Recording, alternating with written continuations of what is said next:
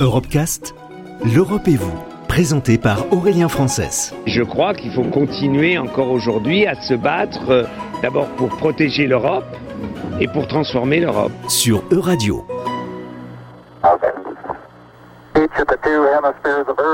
La France est le premier pays d'Europe à s'engager dans la conquête spatiale et le troisième pays au monde après l'URSS et les États-Unis, qui a d'ailleurs déjà une longueur d'avance avec notamment la fameuse mission sur la Lune en 1969.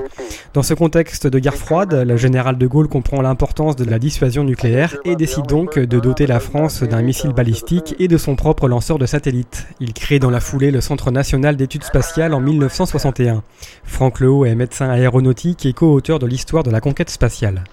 Série de lanceurs euh, vont être testés euh, de 1961 à 1965, c'est ce qu'on appelle le programme des pierres précieuses, euh, et qui va permettre à la France d'acquérir des connaissances pour développer des missiles à longue portée et un lanceur de satellites.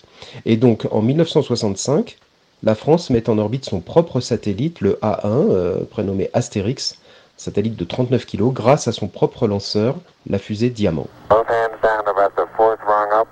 L'Europe a voulu pouvoir placer en orbite les satellites dont elle avait besoin sans dépendre de l'URSS et des États-Unis, qui étaient alors les seuls à disposer de lanceurs. C'est une question d'indépendance, de souveraineté. La Grande-Bretagne avait commencé à développer un missile balistique en 1954 en partenariat avec les Américains, puis avait arrêté ce programme.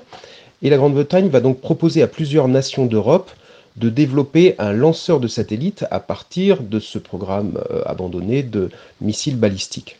Le général de Gaulle va donner son accord et sept pays euh, vont euh, s'associer autour de ce programme, qui est le programme d'un premier lanceur qui s'appelle Europa, un lanceur capable d'emporter une tonne en orbite basse. Le premier étage sera fourni par les Anglais, le deuxième par les Français et le troisième par les Allemands. Et puis il a connu une série d'échecs, euh, de cinq échecs après cinq tirs initiaux qui ont été réussis. Et dans le même temps, l'évolution des satellites imposait déjà de placer des satellites de communication en, orbite géostationnaire. Donc il fallait créer une seconde version de ce lanceur Europa. Mais le programme s'est arrêté après un premier échec. Il y avait des problèmes de coordination, de coûts. Euh. Et donc après ce programme de, lanceur Europa, l'Agence spatiale européenne s'est engagée sur le programme du lanceur Ariane, qui a connu les versions 1 à 5 et bientôt 6, sur un programme de satellites d'observation de la Terre, des missions d'exploration euh, scientifique du système solaire et de l'univers, euh, parfois en collaboration avec d'autres puissances spatiales.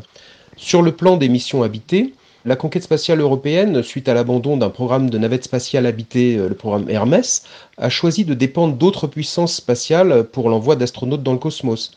Donc elle a développé des partenariats avec l'URSS pour l'envoi des premiers astronautes, euh, puis avec les États-Unis pour euh, participer au, au programme habité comme l'ISS et puis le futur Gateway. Euh, les programmes les plus marquants sont bien sûr le programme du lanceur Ariane, puisque l'Europe a été leader avec ce lanceur du lancement des satellites commerciaux. Du côté des missions habitées, ça a été l'envoi des, modules Space Lab et Columbus, l'envoi des astronautes dans Mir et dans l'ISS, et puis un riche programme de satellites d'observation de la Terre, comme par exemple Météosat, les satellites Galileo de nos jours, de nombreuses missions remarquables, des missions robotisées d'exploration planétaire et du cosmos, comme l'atterrisseur Huygens sur Titan, la mission Rosetta avec l'atterrisseur Philae sur une comète, euh, et puis euh, des missions qui restent à, venir ou qui ont déjà été lancées, comme Bepi Colombo vers Mercure, euh, ExoMars ou JUICE pour les lunes de Jupiter. Et aujourd'hui encore, l'Europe, elle doit conserver sa souveraineté spatiale en cas de conflit ou de problèmes majeurs, notamment parce que c'est un enjeu stratégique. Et les autres enjeux sont de détenir un haut niveau de technologie euh, afin de disposer d'une puissance industrielle importante et d'une puissance technologique. Retrouvez l'intégralité des Europecast sur euradio.fr.